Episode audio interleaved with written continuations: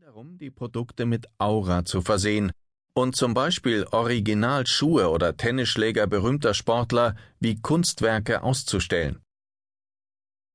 Was wir aus dem Völkerkundemuseum kennen, passiert nun mit unserer eigenen Konsumkultur. Alltagsgegenstände werden als Reliquien präsentiert, eine Ethnologie der Konsumgesellschaft. Allerdings mit spezifischen kommerziellen Interessen. Was in der alten, fordistischen Industriegesellschaft zählte, also Funktion, technische Innovation, Gebrauchswert, Preis, wird abgelöst durch Aura und kulturellen Mehrwert. Lifestyle-Accessoires wie Nike-Sneakers brauchen diese Aufladung. Interessant finde ich, dass diese Entwicklung gerade mit einem Tonschuh angefangen hat.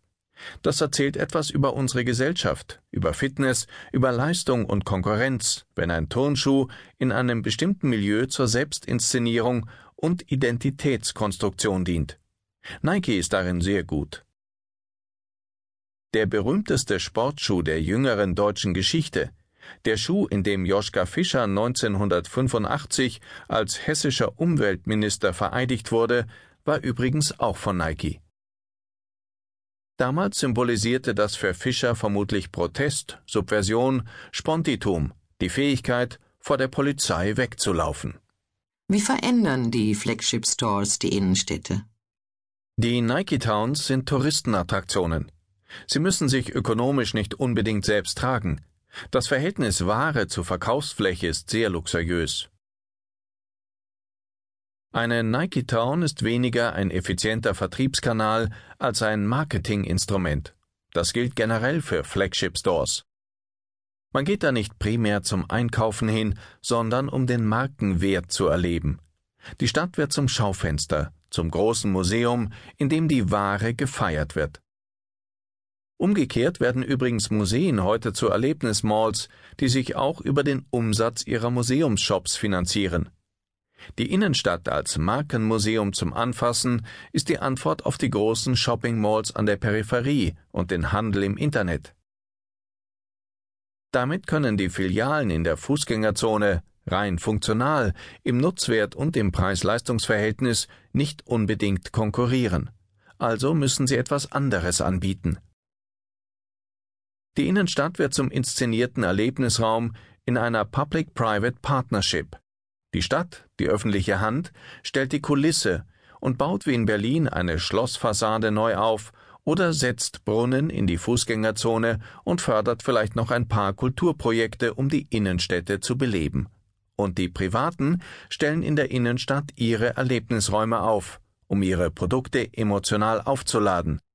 Alles in allem ist das eine Entwicklung, die zur Monotonie führt. Der nächste Schritt sind privat bewirtschaftete und gestaltete Areale, die auf den ersten Blick so aussehen, als seien sie öffentlicher Raum. Das Sony Center am Potsdamer Platz ist dafür ein schönes Beispiel. Ob es ein schönes Beispiel ist, sei mal dahingestellt. Über Geschmack lässt sich ja streiten. Problematisch ist der konzeptionelle Ansatz, der hinter diesen gefakten öffentlichen Räumen steckt. Die Sony Plaza ist kein urbaner Raum, sondern Privatgelände. Die Planer solcher Räume behaupten, dass die Menschen auf diesen Plätzen einander begegnen und, wie in einer europäischen Stadt in der Renaissance, so etwas wie städtische Öffentlichkeit entsteht. Aber nur zu den Bedingungen der jeweiligen Hausordnung. Welche Öffentlichkeit ist denn da möglich? Wir alle tragen an dieser Entwicklung eine Mitschuld. Denn wenn die Kommunen, die Bürger ihre öffentlichen Plätze verkommen lassen, ist ein Besuch an der Sony Plaza am Potsdamer Platz für viele im Zweifel attraktiver als ein Nachmittag auf dem Alexanderplatz. Es ist im Sony Center sicherer, weniger verschmutzt, es gibt mehr Grünflächen und Sitzmöglichkeiten.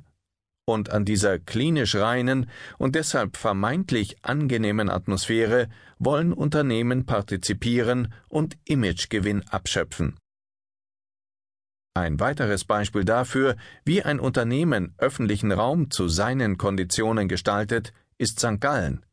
Dort hat die Raiffeisengruppe in der Innenstadt den gesamten Vorplatz ihrer Zentrale umgestaltet. Der Platz selbst gehört der Stadt. Das Geld für den Umbau und damit die Entscheidung, wie er aussehen soll, kam von der Bank.